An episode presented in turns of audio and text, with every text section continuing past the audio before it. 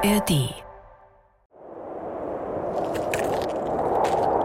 Der Wind bläst ihm um die Ohren, so stark, dass ihm die Augen tränen.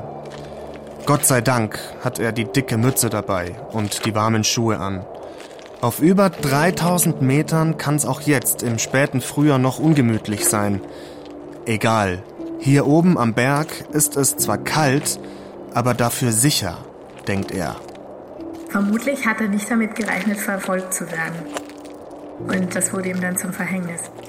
Sein Körper ist müde, er braucht dringend eine Pause. Allein in den letzten Stunden ist er hunderte Höhenmeter aufgestiegen. Aber bald hat er es geschafft.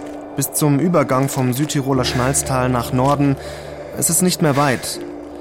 Wenn nur diese Gelenkschmerzen nicht wären, seit Wochen quälen sie ihn schon. Und auch die rechte Hand pocht und tut schon wieder unfassbar weh. Die Verletzung ist ungefähr zwei Tage vorher passiert. Wir haben eine ganz tiefe Schnittverletzung an der rechten Hand zwischen Daumen und Zeigefinger. Unsere Pathologen sagen, dass das eine typische Abwehrverletzung ist von jemandem, der versucht, sich gegen eine Messerattacke oder sowas zu wehren. Jemand wollte ihn ernsthaft verletzen. Hier, in dieser Kuhle, müsste er doch kurz Ruhe finden können. Ja, hier und jetzt ist für ihn die richtige Zeit und der richtige Ort für eine kleine Pause. Da drüben vielleicht, auf dem großen Stein zwischen den Felsen. Da ist es windgeschützt. Und niemand sieht ihn. Es gibt dort oben auch durchaus die Möglichkeit, sich hinter einem Felsen zu verstecken. Dass er tatsächlich niemanden dort vermutet hat. Er stapft hin, packt seine Matte aus und setzt sich. Sein ganzes Outdoor-Equipment legt er fein säuberlich neben sich. Es ist gut. Beste Technik, die es derzeit gibt.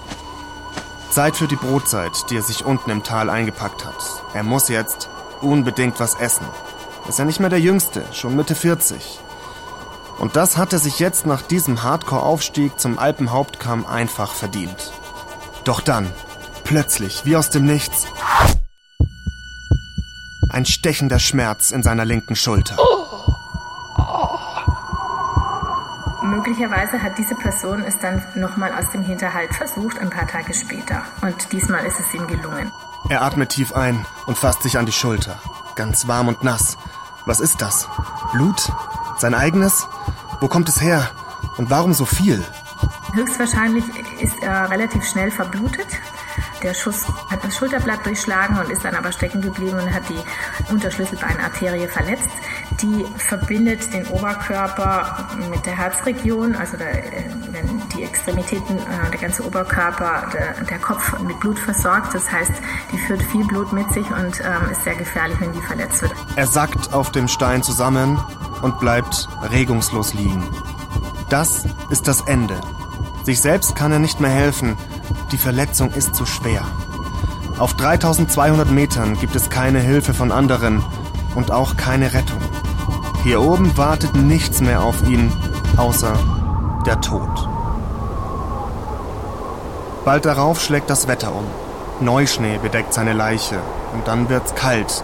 Tage, Wochen, Monate vergehen, aber niemand findet seinen toten Körper. Oh mein Gott, was ist denn? Wer ist es? Boah, heftig. Wer wird denn in den Bergen erschossen? Das wäre jetzt so mein erster Impuls. Wer weiß, wer weiß. Die Kati weiß es auf jeden Fall noch nicht. Aber erstmal hallo und herzlich willkommen bei den Bergfreundinnen. Das ist der Podcast für dein Leben mit den Bergen. Hier sind die Kati, ihr habt sie gerade schon gehört. Hello. Sie knabbert schon an ihren Fingernägeln und ich, die Toni.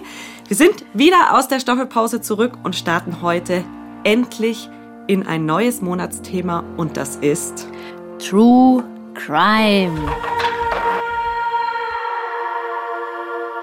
Es gibt jetzt ganze vier Folgen, wo wir uns dem Thema True Crime in den Bergen widmen werden.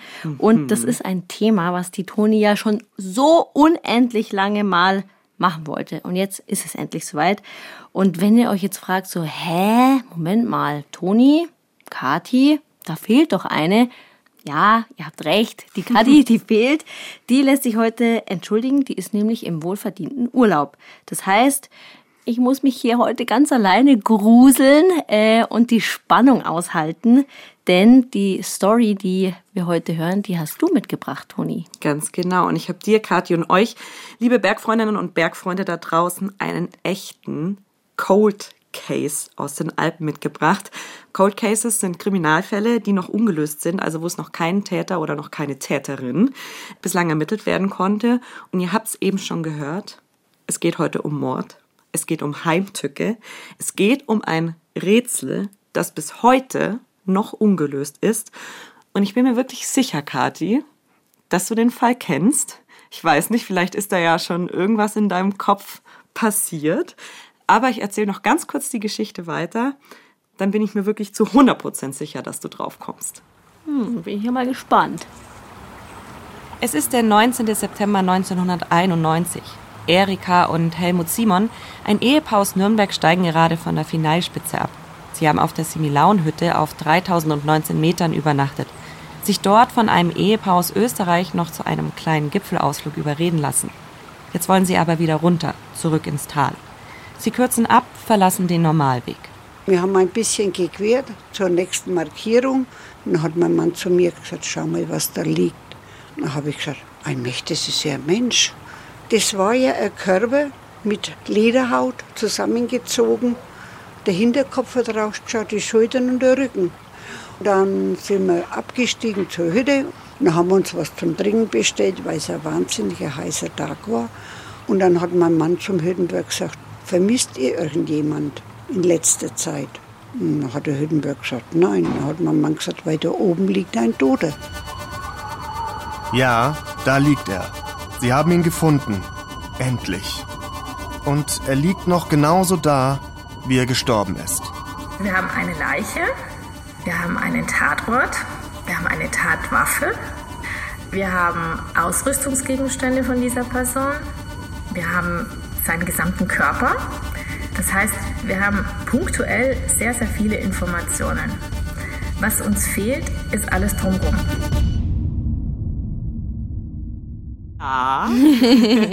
Ich habe dich gerade schon sehr nicken sehen. Weißt du, um welchen Fall es geht? Ja, ich glaube, das Stichwort war Similaun. Also ich würde wahrscheinlich jetzt total falsch, wahrscheinlich wurden da ständig Leute umgebracht. ähm, hoffentlich nicht. Ja, hoffentlich nicht. Äh, nee, aber ich hätte jetzt gesagt, es geht um den Ötzi. Mm. Ist das richtig? Ich glaube schon. nee, tatsächlich, es geht heute hier um, glaube ich, den ältesten ja, Mordfall ja. der Alpen. Und um einen Mordfall zu klären, muss man sich ja Beweise angucken. Yeah. Und der wichtigste ist meistens tatsächlich der tote Körper bzw. die Leiche selbst. Mhm. Und den habe ich mir in dem Fall tatsächlich anschauen können und bin dafür nach Südtirol gefahren mit dem Zug vor ein paar Tagen. Es hat geschüttet aus Eimern. Die Berge lagen so in den Wolken. Mhm. Es war fast ein bisschen gruselig. Ich dachte mir dann auch, als ich da ausgestiegen bin, eigentlich die perfekte Szene ja. für mein Vorhaben in unserem True Crime Monat. Es regnet immer noch wie in Strömen. Ich bin jetzt durch die ganze Innenstadt von Bozen gelaufen und stehe jetzt vor dem Ort, wo ich jetzt gleich ja, den toten Körper mir angucken werde. Es ist ein älteres Gebäude. Draußen hängen blaue Fahnen und es steht eine ganz schön lange Schlange davor. Das heißt, ich bin nicht die Einzige, die heute diesen toten Körper angucken möchte. Und ich glaube, vielleicht können sich schon ein paar schlaue Köpfe denken, ich gehe heute tatsächlich den Ötzi besuchen. Und zwar nicht zum ersten Mal, denn ich bin bekennende Ötzi-Fanin. Ich glaube, das Wort gibt es nicht. Bekennender Ötzi-Fan. ja, ich bin Ötzi-Fan. Und das schon richtig lange. Hier im Archäologiemuseum Südtirol habe ich als kleines Mädchen im Sommerurlaub 1998 zum ersten Mal den Mann aus dem Eis gesehen den Ötzi, den 5300 Jahre alten Similaunmann, den Mann vom Tiesenjoch, die älteste und bekannteste Gletschermumie der Welt. Seitdem lässt mich seine Geschichte nicht mehr los. Und nicht nur mich. Es ist eine Geschichte, die Wissenschaft und viele Menschen seit über 30 Jahren fasziniert. Ich war damals Studentin und habe die ersten Nachrichten über Ötzi auch aus der Zeitschrift, aus der, aus der, Tageszeitung mitbekommen und fand das damals schon irre spannend. Und als ich dann das erste Mal hier war, war das natürlich gigantisch toll. Das ist Katharina Hersel. Sie ist Ötzi-Fan qua Beruf, denn die studierte Archäologin und Kunsthistorikerin arbeitet seit 21 Jahren im Archäologiemuseum in Bozen. Sie war stellvertretende Museumsleiterin und hat als Forschungskoordinatorin einen wahnsinnig guten Überblick über alle Forschungen, die am Mann aus dem Eis durchgeführt wurden und werden. Auch die kriminologischen. Was mich immer so fasziniert hat, ist, dass aus diesem archäologischen Feld, das im Jahr nach dem Auffinden ja nochmal ganz systematisch untersucht wurde, es ist so in Quadranten eingeteilt worden, jeder Quadrant ist einzeln untersucht worden, dass dieser Ort plötzlich dann äh, ein paar Jahre später zum Tatort geworden ist, weil man herausgefunden hat, dass dort ein Mord passiert ist. Um den Mordfall an Ötzi aufklären zu können, müssen wir erstmal in der Zeit etwas zurückspulen. Ins Jahr 1991, dem Jahr, in dem das Ehepaar Simon aus Nürnberg auf einer Bergtour die Mumie nicht weit vom Tiesenjoch in den Ötztaler Alpen entdeckt hat. Katharina Hersel erinnert sich. Es war ja ein sehr warmer Sommer und es passiert eben tatsächlich öfters mal, dass da Menschen gefunden werden. Und der erste Impuls ist immer der, so schnell wie möglich runter ins Tal bringen. Und das war bei Ötzi dann zunächst auch mal der Fall. Das Bergungsteam, äh, das dann ja erst am Montag oder am Dienstag kommen konnte, ähm, hat da dann nicht äh, wirklich aufgepasst. Also es waren auch wirklich verschärfte Bedingungen. Das Wetter ist wieder schlechter geworden. Sie da mühsam freigelegt worden war am Wochenende, ist bis dahin wieder festgefroren. Das heißt, am Montag musste man dann mit äh, einem Schrämhammer arbeiten, der dann da oben irgendwann kaputt gegangen ist, seinen Geist aufgegeben hat. Und dann kam die diese Skistock-Archäologie, die so in die Geschichte eingegangen ist, zum Tragen. Man hat sich einfach mit allem beholfen, was man da oben hatte, um diese Leiche rauszubekommen. Auf seinem Weg vom Tiesenjoch bis in die Gerichtsmedizin in Innsbruck bekommt Ötzi ganz schön was ab. Seine linke Hüfte wird beim Ausgraben beschädigt, der linke Oberarmknochen wird beim Abtransport gebrochen. Und sein Bogen kommt auch in zwei statt einem Stück unten an. Was wir alle hier heute bei diesen Erzählungen aber nicht vergessen dürfen, damals auf 3211 Metern war zu diesem Zeitpunkt noch niemandem klar, wer oder was für ein außergewöhnlicher Fund dieser tote Körper tatsächlich ist.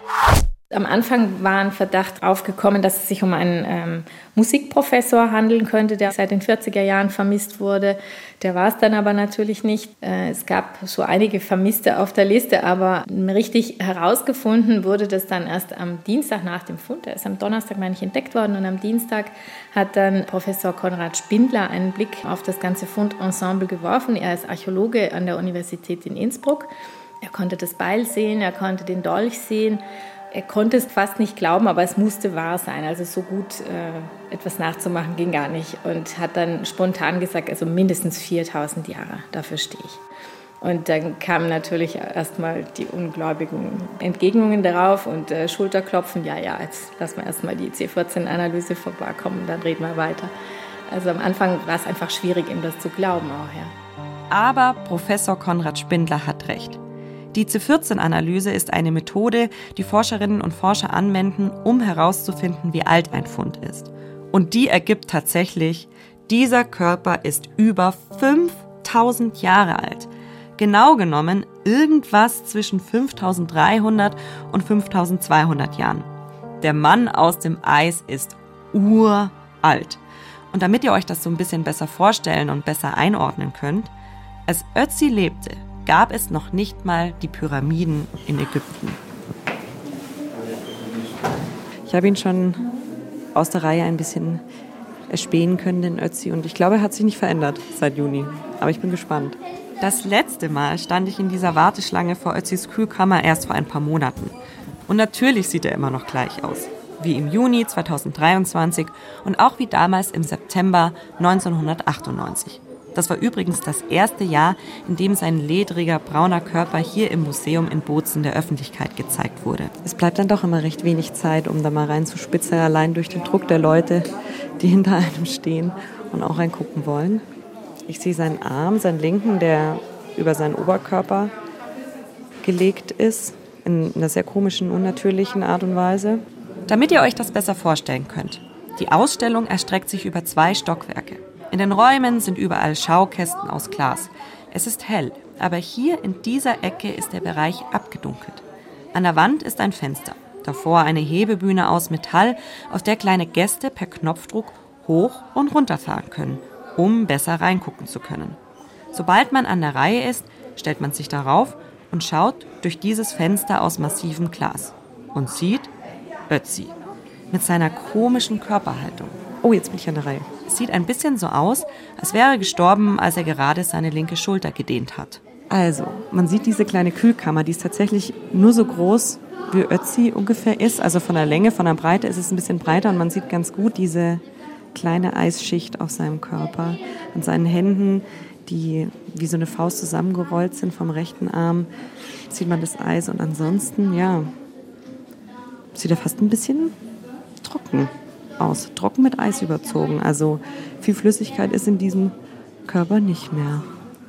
Und jetzt gehe ich weiter.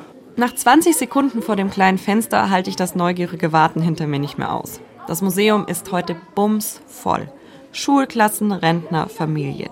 Menschen, die sich auf Englisch unterhalten und Menschen, die Sprachen sprechen, die ich nicht mal zuordnen kann. Ötzi ist auch nach 30 Jahren noch eine Weltsensation. Für jung und alt. Und das, obwohl man sich in den ersten Tagen nach seinem Fund kaum für ihn interessiert hat, wie mir Katharina Hersel erzählt. Ich meine, dass am Anfang die Meldungen eher so unter dem Vermischten vorkamen. Das war eine kleinere Meldung. Und erst ein paar Tage später war ja klar, wie alt dieser Mensch ist. Das war dann wirklich wie eine Bombe, die eingeschlagen hat. Und ab dann äh, haben die Medien ganz groß darüber berichtet. Ötzi fasziniert rund um den Globus. Wissenschaftlerinnen und Wissenschaftler stürzen sich auf ihn, untersuchen seinen Körper, forschen unermüdlich an Gefriermethoden, um ihn so gut es geht vor dem Verwesungsprozess zu schützen. Es dauert aber noch mal ganze zehn Jahre, bis Ötzi sein größtes Geheimnis preisgibt. Er ist nicht einfach nur irgendein uralter Toter, der da oben auf über 3000 Metern Höhe vor Erschöpfung erfroren ist. 2001 findet Paul Gostner, der damalige Chefarzt der Radiologie im Krankenhaus Bozen, bei Röntgenaufnahmen den Plotwist in der Geschichte von Ötzi. Sensationsfund. Der Gletschermann Ötzi ist ermordet worden. Wissenschaftler präsentierten Röntgenaufnahmen, die eine Pfeilspitze im Rücken zeigen. Die Experten sind sich einig, dass damit die bisherige Forschung um den Steinzeitjäger auf den Kopf gestellt wird. Ötzi ist also vor 5300 Jahren einem Verbrechen zum Opfer gefallen. Die Pfeilspitze macht seine Story zu einer True Crime Story. Ist die noch drin? Die ist drin geblieben, ja. Die wird auch nicht herausoperiert sozusagen, um den originalen Befund nicht zu stören. Ich habe 100.000 Fragen. Ich glaube, nicht nur du hast 100.000 Fragen. Also, es hat ja wirklich tatsächlich ein bisschen gedauert, bis man rausgefunden hat, okay, da war Fremdverschulden, yeah. wie man ja so schön sagt, im Spiel.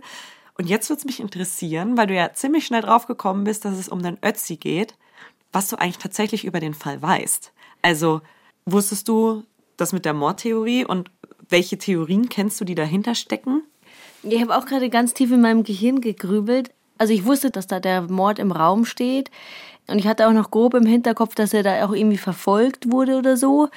Ähm, aber ich wusste nicht, also ich wüsste jetzt nicht, welche die besten Theorien wären, warum er da. Drei. Genau, was sind die Top 3, ähm, warum der ermordet wurde. Ich kann mich nur erinnern, dass ich mich damals, weil ich war dort selber in dem Similaun-Gebiet unterwegs mhm. und dann habe ich ähm, die Fundstelle halt gesehen und dann habe ich mich da so ein bisschen eingelesen und ich kann mich nur daran erinnern, dass ich das so seltsam fand, dass da jemand ähm, irgendwie die Theorie hatte, ja, aus dem Hinterhalt wird er dann da irgendwie erschossen und ich dachte mir so, hä, vor 4000 Jahren, was hatten die denn da für Probleme, dass man da irgendwie Wahrscheinlich Leute, recht ähnlicher als wir. Ja, hinterhältig erschießt. Mhm.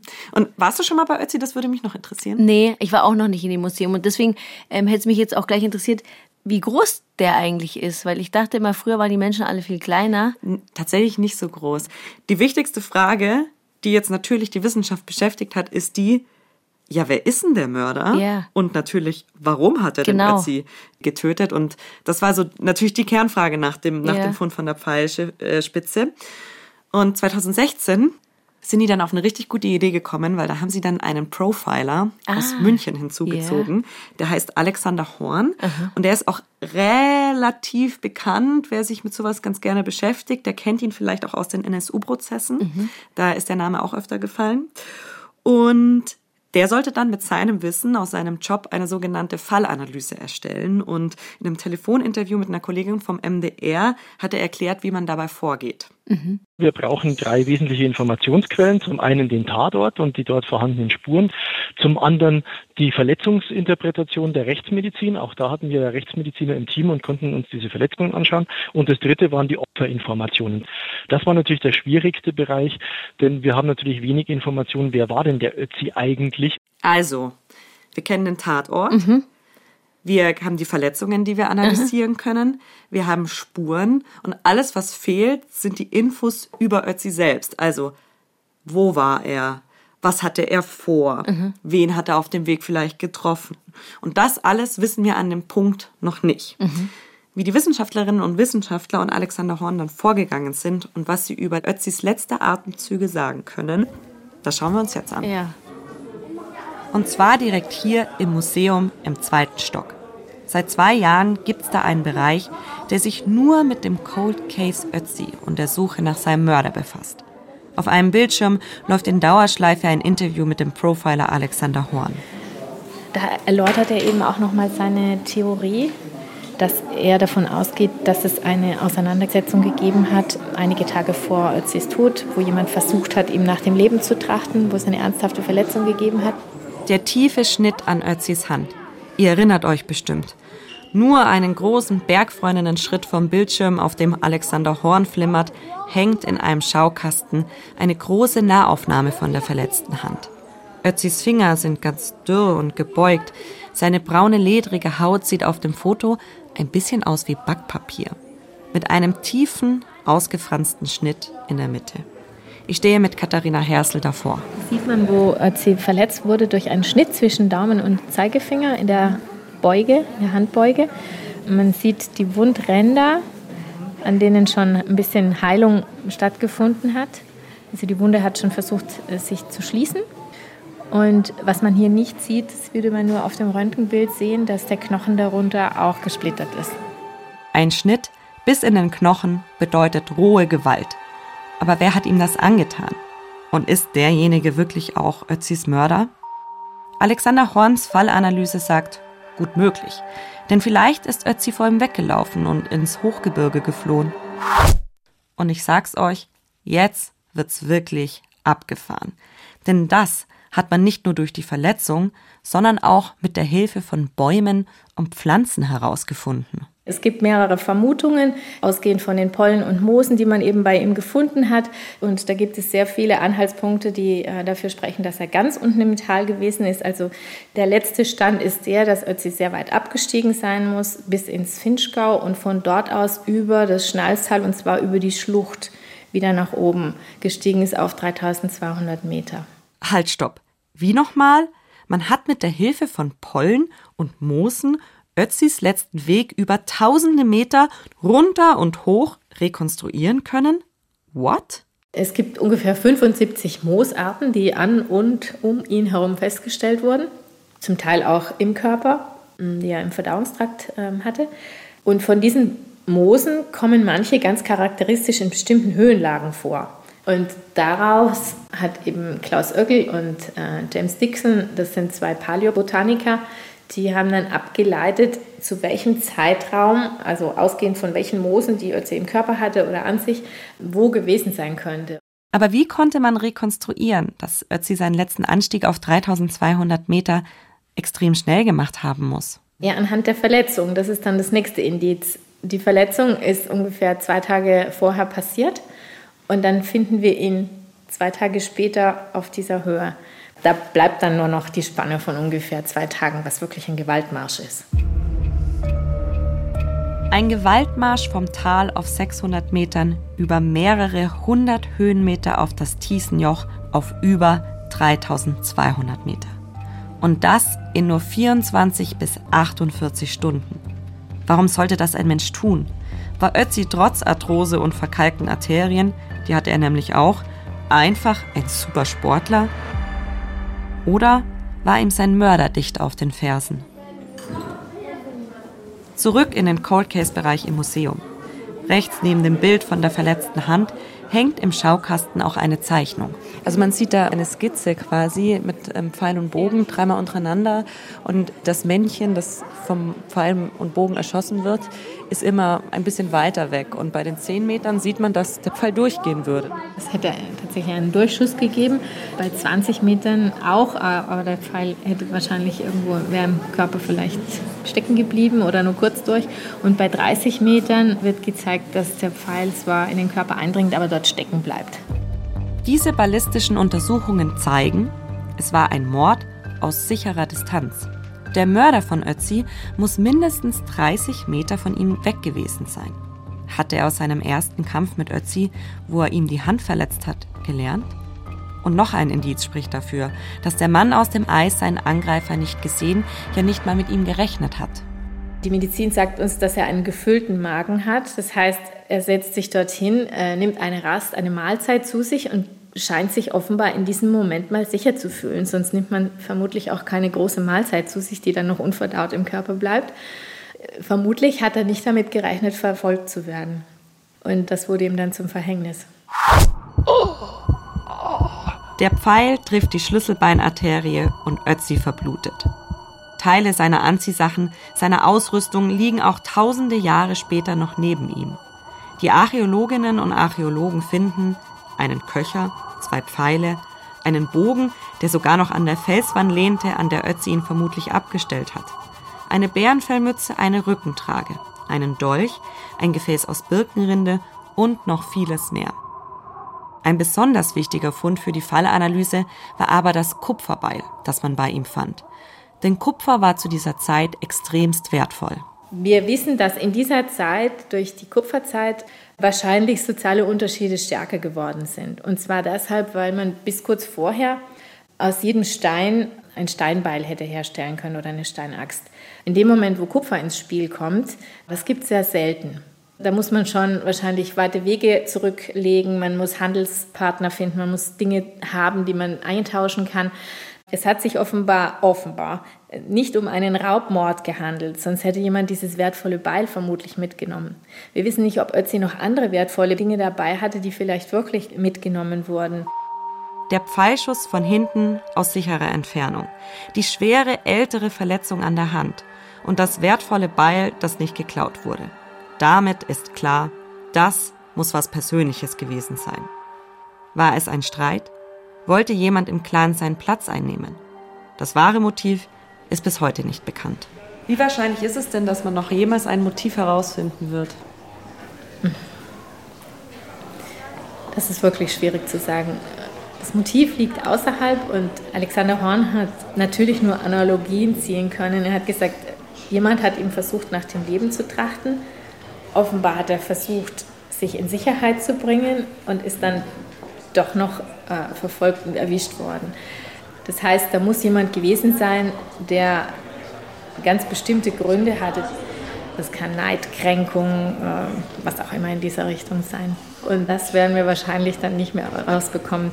Aber es gibt so viele Vermutungen und wir freuen uns immer wieder über die Inputs, die wir hier im Museum bekommen, weil das der Punkt ist eben, wo auch jeder mitreden kann. Und Katharina Hersel meint das ernst. Ganz am Ende der Cold Case Abteilung im Museum ist eine große Wand. Kleine Zettel und Bleistifte liegen auf einem riesigen Briefkasten aus. Auf den Zetteln steht auf Deutsch, Italienisch und Englisch CSI Ötzi, Spurensicherung in den Alpen. Helfen Sie bitte im Steinzeitkrimi um Ötzi. Welche Schlussfolgerungen ziehen Sie aus den vorhandenen Spuren und Fakten? Das ist jetzt der Bereich, wo wir auch nicht weiter wissen. Die Frage nach dem Motiv. Und? Welches Motiv vermuten die Besucher heute? Manche Ideen sind ernst gemeint, manche sind komplett gaga, aber lustig. Er ist gestolpert und in die Schlucht gefallen und auf einen Pfeil gefallen. Da ist dann die Pfeilspitze abgebrochen und er ist gestorben. Sie hatte Streit mit einem anderen Clan und wurde deshalb ermordet. Es ging wie immer um eine Frau. Hier hat jemand eine ganze, eine ganze Sammlung an Motiven. Ötzi ist ermordet worden, weil der Mörder ihn aus dem Weg haben wollte. Okay, äh, Nachfolge. Äh, weil der Mörder das Essen haben wollte. Ähm, geht es um oh. Besitz, das letzte ist ein bisschen Nahrungskampf, ja. Kampf um die Nahrung, oder weil er Zielen geübt hat. Er wurde verfolgt und ermordet, weil er jemanden ausgeraubt hat. Mhm. Das ist natürlich auch Rache. Verschiebt den Fokus auf den Ötzi als Täter. Mhm. Ötzi hat beim Überqueren der Alpen die ganze Zeit aufs Handy geschaut. Er hat den Angreifer nicht bemerkt. Er konnte ermordet worden sein, weil er die Schulden beim Frankfurt Bahnhof nicht bezahlt hat. Ich weiß nicht, ob Ötzi schon bis zum Frankfurter Bahnhof gekommen ist.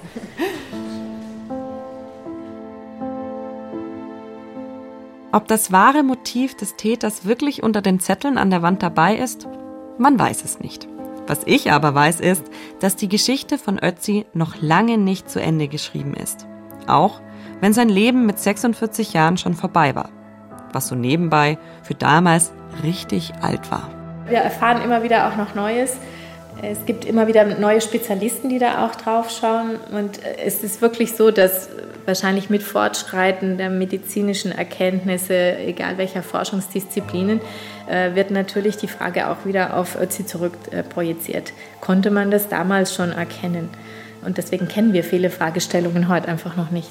Deshalb ist es einfach unsere Aufgabe, Ötzi auch so zu, zu konservieren, dass auch spätere Generationen noch ihre Fragen an ihn stellen können. Unabhängig von der Geschichte um seine Ermordung ist Ötzi für die Medizin, die Archäologie, die Paläobotanik, die Genforschung und so weiter ein unfassbar wertvoller Fund. Er ist eine Zeitkapsel, die uns einen Blick in die Vergangenheit von uns Menschen gewährt. Er ist ein Vergleichswert für alles, was wir in Zukunft noch finden werden. Ein Orientierungspunkt, an dem wir die Entwicklungen von Krankheiten nachvollziehen können. Und ich glaube, das ist genau das, was mich an ihm so fasziniert. Das, was wir von ihm und durch ihn mittlerweile wissen, das, was wir vermuten über ihn zu wissen. Und dann all die Fragen rund um seinen Tod, die wir bislang nur mit unserer Interpretation und unserer Fantasie beantworten können. Ich bin mir sicher, dass er selbst uns noch so vieles erzählen wird, von dem wir heute noch nicht mal was ahnen. Gibt es eine Sache, die Sie persönlich noch total interessieren würde, wo Sie sagen, das, das muss man irgendwann mal rausfinden? Es ist schwierig. Es ist, ist, schon in dem Bereich zu finden, ähm, was er für eine Persönlichkeit gewesen ist. Das würde mich schon sehr interessieren. Aber ich weiß nicht, ob man solche Fragen mit Hilfe der naturwissenschaftlichen Untersuchungen lösen kann. Wer weiß, wer weiß. Kathi, weißt du, welches Motiv wohl dahinter steckt? Eindeutig. also ich glaube, die Schulden am Frankfurter Bahnhof kann ich mal ausschließen. Also ich habe mir auch gerade Gedanken gemacht, ich würde schon eher so ein Motiv, so ein Rachemotiv sehen. Erstens wurde ihm nichts gestohlen irgendwo. Und ich glaube, dass, so wie ich es rausgehört habe, war es ja schon eine gewisse Anstrengung, mhm. den da über mehrere Tage zu verfolgen, über die Pässe. Ich meine, die hatten da irgendwie nicht tolle Funktionskleidung und super Schuhe, sondern mhm. das war alles sehr mühsam. Ähm, das heißt, du musst ja einfach einen unglaublichen inneren Antrieb haben, um mhm. jemanden tagelang zu verfolgen, mhm. um ihn dann zu töten. Und aber schon auch eine gewisse Angst vor der Person, weil du es dann irgendwie aus der sicheren Entfernung machst aber halt einen sehr starken inneren Motivator und da glaube ich ist so Rache, aus welchem Grund auch immer, kann da glaube ich schon ein sehr großer Antrieb sein. Schon faszinierend, ne? Also ja. wenn man sich dann so diese ganzen Fallanalysen anguckt ja. und, und die Schlussfolgerungen, die daraus gezogen wurden, dann denkt man sich eigentlich schon die ganze Zeit, ja, logisch, irgendwie logisch. Ja. Ne? Ich finde es auf jeden Fall sau spannend. Ich finde es auch so traurig, dass man so lange braucht, bis wieder neue Sachen oder bis man wieder so neue Impulse oder neue Ideen hat. Aber alleine so irgendwie nach zehn Jahren äh, irgendwie die Röntgenbilder, die dann zeigen, hey, das ist ein Mord. Dann wieder irgendwie 15 Jahre später, hey, lass uns mal einen Profiler einschalten. Also ich bin da schon gespannt, was es noch für Möglichkeiten gibt und ob du dann wirklich irgendwie noch so krasse Erkenntnisse finden kannst. Weil was ja natürlich schon irgendwie helfen könnte, ist, also du wenn du bei dem Mordopfer nicht mehr weiterkommst, würdest du ja einfach irgendwie die Umgebung befragen. Mhm. Und da fehlt einfach jede Spur. Deswegen bin ich da so ein bisschen blank, ob man da wirklich noch so viel machen kann, ehrlicherweise. Ich glaube, da will sich niemand so richtig drauf festnageln yeah. lassen, aber ich möchte kurz zwei Sachen sagen. Yeah. Also einmal finde ich es genauso wie du sagst, ist es einfach krass über die Zeit, wie sich das entwickelt hat und das merkt man ja auch noch. Ne? Also wirklich, dieses Museum war so voll und dadurch, dass ja seit 1998 Ötzi da liegt, kann man ja auch mal denken, okay, das interessiert keinen, yeah. überhaupt niemanden mehr. Aber das war wirklich einfach noch so proppenvoll. Und diese Tatortbegehung, um da noch mehr Anhaltspunkte zu finden, die soll jetzt tatsächlich stattfinden. Mhm. Also ist nämlich auch super spannend. Weil, also diese ganzen Ergebnisse sind noch nie richtig zusammengetragen worden. Und das hat mir Katharina Hersel auch erzählt, dass jetzt Alexander Horn mit noch ein paar anderen, die sich damit beschäftigen, nochmal hoch zum Tatort gehen möchte, sich das angucken möchte. Und daraus soll dann ein ganzes Sachbuch entstehen, mhm. wo diese Ergebnisse alle zusammengetragen werden. Und es ist ja auch wirklich so, ich, ich hätte noch so viel mehr erzählen können. Also mhm. was ich zum Beispiel mhm. auch noch super spannend finde, ist diese komische Körperhaltung, die ja wirklich sehr eindrücklich und einzigartig auch ist und wo auch alle sagen, das ist keine natürliches, so, so, so liegt niemand, ja. der stirbt quasi ja. da. Und da gibt es nämlich auch zwei Theorien. Mhm. Zum einen, dass Ötzi sich selbst so platziert hat, um zu versuchen, die Blutung zu stillen mhm. in seiner linken Schulter. Also da gibt es wohl irgendwie so einen Muskel, mit dem man dann da drauf drücken kann. Oder, und die ist eigentlich die spannendere, dass der Täter noch versucht hat, den Pfeil rauszuziehen, mhm. weil Pfeile erstens zu dieser Zeit halt super wertvoll waren. Also da musste man ja super viel Arbeit reinstecken. Und, das finde ich noch viel spannender, weil man an den Pfeilen wahrscheinlich ihn hätte erkennen können. Mhm. Weil die sind natürlich alle selbst gemacht. Mhm. Und man kann zum Beispiel auch an den zwei Pfeilen, die bei Ötzi gefunden wurden, erkennen, dass der eine von einem Rechtshänder und der andere von einem Linkshänder gemacht wurde und so. Also da gibt's auch ganz, ganz, ganz, ganz, ganz, ganz viele Mutmaßungen. Und ich ich könnte jetzt noch 50.000 Sachen erzählen, dass Ötzi laktoseintolerant war, dass er wohl super wohlhabend sein musste, weil ja. er eben so krasse Waffen hatte ja. und so weiter und so fort. Aber weißt du, was ich noch für einen krassen Fakt hatte? Den hatte ich was? mir zumindest so gemerkt, aber vielleicht kannst du das bestätigen, dass er auch jemand war, der tätowiert war.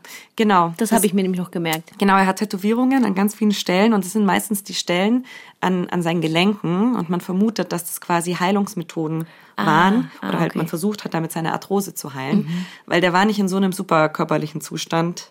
Also er hatte Arthrose, er hatte eben diese verkalkten Arterien. Man vermutet auch, dass er es jetzt nicht mehr so lange ohne Herz-Kreislauf-Erkrankungen ausgehalten hätte. Er hatte einen Menschenfloh. Er hatte so ein Bakterium in seinem Magen, das Magenschleimhautentzündungen auslöst. Man weiß nicht, ob er mhm. eine hatte, mhm. aber ähm, er könnte sehr schlimme Magenschmerzen gehabt haben mhm. und so weiter und so fort. Also man hat natürlich jeden kleinen Zentimeter von diesem, von diesem Menschen untersucht und da hat er schon auch, ja, nicht so den besten gesundheitlichen Zustand. Und diese Tätowierungen sind eben, vermutet man, Behandlungsmethoden gewesen von der, von der Arthrose. Also eigentlich konnte ich den ja nur so intensiv untersuchen, weil er, weil das Eis ihn so lange konserviert hat, oder? Und genau. sonst wäre das einfach, und deswegen, das ist auch so dieses Krasse, dass ich da einfach 4000 oder 5000 Jahre alten Fall mhm. mir nochmal im Detail angucken kann. Also Katharina Hersel meinte im Gespräch mit mir, dass Ötzi wirklich ein absoluter Zufallsfund ist, von Anfang bis Ende, weil an dem auch überhaupt kein Tierfraß oder genau. sowas ist. Mhm. Also der muss wirklich innerhalb von kürzester Zeit eingefroren worden sein. Das war wirklich eine Kette an absoluten Zufällen, dass man wirklich eine so, so, so gut erhaltene Leiche tatsächlich aus dieser Zeit findet. Das ist schon krass. Also wenn man, als ich auch gelesen habe, dass dieser Bogen tatsächlich mhm. noch wirklich an einer Wand lehnte, wo man sich einfach so denkt, wie ist das möglich, dass 5000 Jahre da einfach was lehnt und nicht gefunden ja. wird? Also das, das ist schon was sehr Einzigartiges und ja. so wird es ja auch behandelt. Und was mich auch noch so fasziniert hat, ist einfach, wie pietätvoll auch dann tatsächlich mit ihm umgegangen mhm. wird, ne? weil man kann ja sich schon so ein bisschen denken, ist auch ein bisschen absurd, da sind Schulklassen, die sich alle 5000 Jahre alte Leiche angucken und mhm. ich glaube auch dadurch, dass es so, dass er ja dann doch so anders irgendwie aussieht, kriegt man vielleicht manchmal nicht mehr so ganz den Bezug und, und vergisst manchmal so, dass er halt einfach ein Mensch war und das wird voll in dieser Forschung eigentlich ja. beachtet. Also der wird eigentlich auch von niemandem ernsthaft angefasst, sondern liegt da halt einfach in seiner Kammer mhm. und es gibt Proben und dann musst du einen Antrag stellen, wenn du damit forschen möchtest und mhm. dann kriegst du eine Probe oder kriegst du keine Probe und ansonsten wird er eigentlich da in Ruhe gelassen. Mhm. Und gibt es aber so Lager oder so prozentualen Split zwischen, er wird als Opfer oder als Täter gesehen? Weil da war ja auch eine coole mhm. Theorie, mhm. so hey, vielleicht war er erstmal der Böse und dann. Also da weiß ich tatsächlich nichts dazu. Ja. Ich glaube, das ist ja dann auch wieder in dem Bereich der, der Mutmaßungen, ob er den Streit angefangen hat oder jemand anders. Krass. Auf jeden Fall super, super spannend. Ich bin wirklich sehr gespannt, was die Zukunft da noch bringt in dieser Forschung. Aber lass uns doch mal gucken, was die Zukunft von dieser Staffel noch hier im Podcast bringt, Party. Die bringt noch ganz viel, so wie die Zukunft im Allgemeinen. ähm, aber hier im Speziellen warten noch drei Folgen auf euch. Nächste Woche geht es dann gleich um den Talk. Da haben wir ein Thema Alpenzeichen XY, spurlos verschwunden in den Bergen, was wir euch mitbringen werden. Und da gucken wir uns an, wie kriminell sind die Berge eigentlich wirklich. Und wir sprechen mit Johanna Bartos. Und die Johanna Bartos, die kenne ich nämlich auch, die ist nämlich bei der Bergwacht in München, ist dort auch Höhlenretterin und in ihrer Freizeit engagiert sie sich bei der freiwilligen Gruppe Alpine Vermisstensuche. Und diese Gruppe, die sucht nach Menschen, die wie der Name sagt, in den Bergen vermisst werden. Und die Folge ist so ganz speziell, weil wir die vor ein paar Wochen beim BR Podcast Festival in Nürnberg aufgezeichnet haben. Also auf wir können Fall. jetzt schon sagen, dass es sich lohnt, weil wir wissen schon, was darin passiert. Ja, stimmt. Die Kathi ist dann auch wieder dabei und die freut sich jetzt sicher auch, wenn sie am Strand im Urlaub die erste True Crime Folge hören kann und sich ein bisschen gruseln kann, während die Sonne auf sie scheint. Und wir freuen uns dann auch, wenn wir uns nächste Woche wieder hören. Falls ihr bis dahin Feedback oder Fragen oder eine Vermutung habt, warum Ötzi umgebracht wurde, gerne her damit. Die Nummer ist die 0151 12 19 4 mal die 5. Und worüber wir uns auch immer freuen, sind gute Bewertungen auf der Podcast-App eurer Wahl. In der Podcast-App eurer Wahl. Und damit Autorin dieser Folge, ihr werdet es schon vermuten, war natürlich die Antonia Schlosser, Redaktion Sebastian Nachbar. Die Regie lag in den Händen von Stefanie Ramp, Ton und Technik Daniela Röder und die Bergfreundinnen, das wisst ihr alle, sind Antonia Schlosser, Katharina Kester und ich, die Kathi Schauer. Und damit, wir hören uns nächste Woche. Bis dahin. Auf Wiedersehen.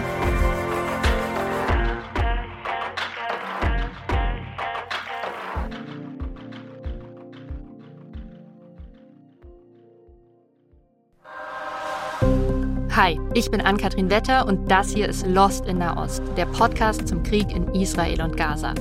Es ist gerade unfassbar schwierig, den Überblick zu behalten über das, was gerade im Nahen Osten passiert und mitzukommen, wer welche Rolle spielt, welche Player wichtig sind und wie hat das alles nochmal angefangen?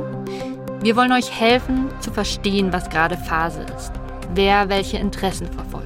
Viele von euch fragen sich gerade, warum es plötzlich ein Problem sein soll, wenn PalästinenserInnen auf die Straße gehen oder jemand den Hashtag Free Palestine verwendet. Was das heißt, wenn der deutsche Bundeskanzler davon spricht, dass die Sicherheit Israels Staatsräson ist.